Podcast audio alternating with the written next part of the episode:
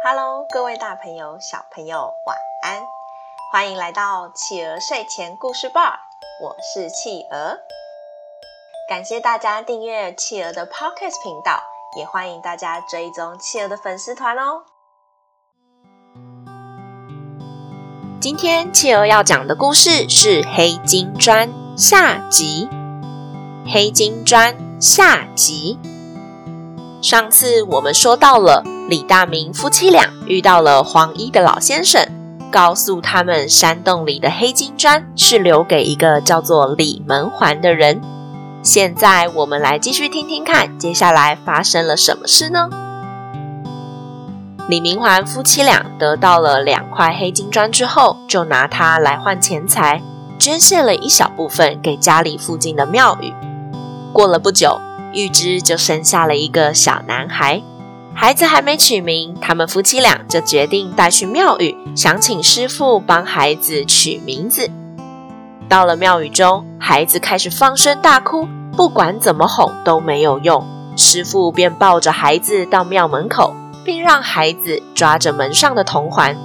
神奇的是，孩子居然停止了哭泣，还抓着门环，说什么也不放手。师傅便笑着说。哈哈哈！你这个孩子啊，喜欢这个门环啊，那不然就给你取名叫李门环吧，你说好不好啊？两夫妻一听到这个名字，愣住了。嗯，这不是当初那个黄色衣服的老先生说的那个名字吗？他们两个谢过师傅之后，就回家拿了箩筐到山洞去。这次真的没有人拦着他们。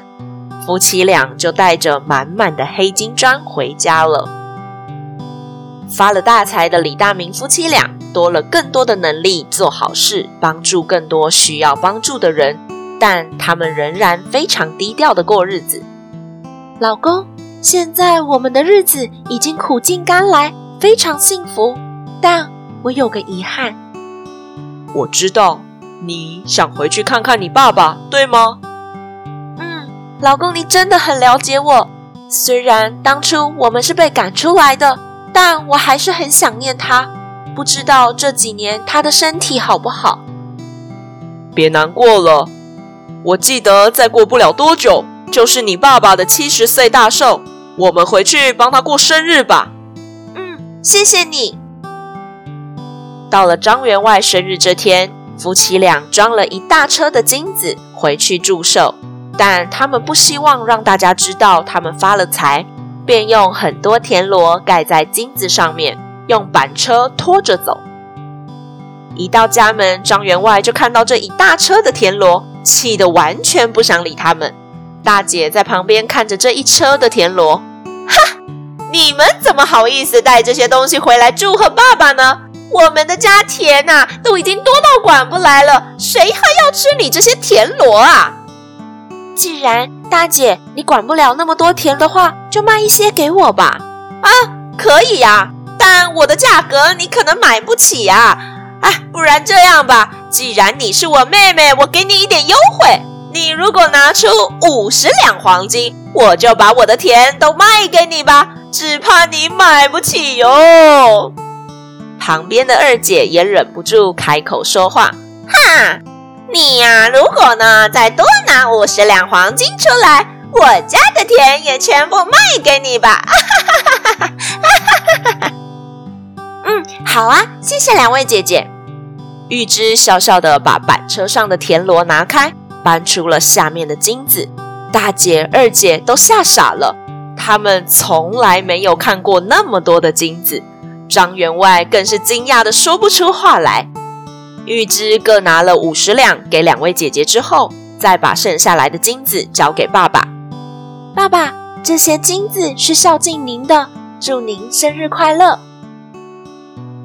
两个姐姐懊悔不已，因为她们刚刚瞧不起自己的妹妹，就这样把自己上千顷的田地便宜的卖给了妹妹。张员外也惭愧的低下头，他现在才发现。原来自己这样嫌贫爱富是不对的行为。从此之后，他经常拿钱帮助那些勤劳且穷困的人，成为了一个大家都非常喜爱的大善人。好啦，宝贝们，今天我们的故事就说到这里结束喽。宝贝们喜欢今天的故事吗？嘿嘿，没想到李门欢居然是玉芝和李大明的小孩啊！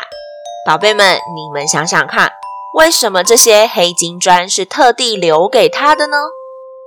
另外，企鹅也想问问大家，你们觉得我们可以因为一个人很有钱或是没有钱而嘲笑或是看不起他吗？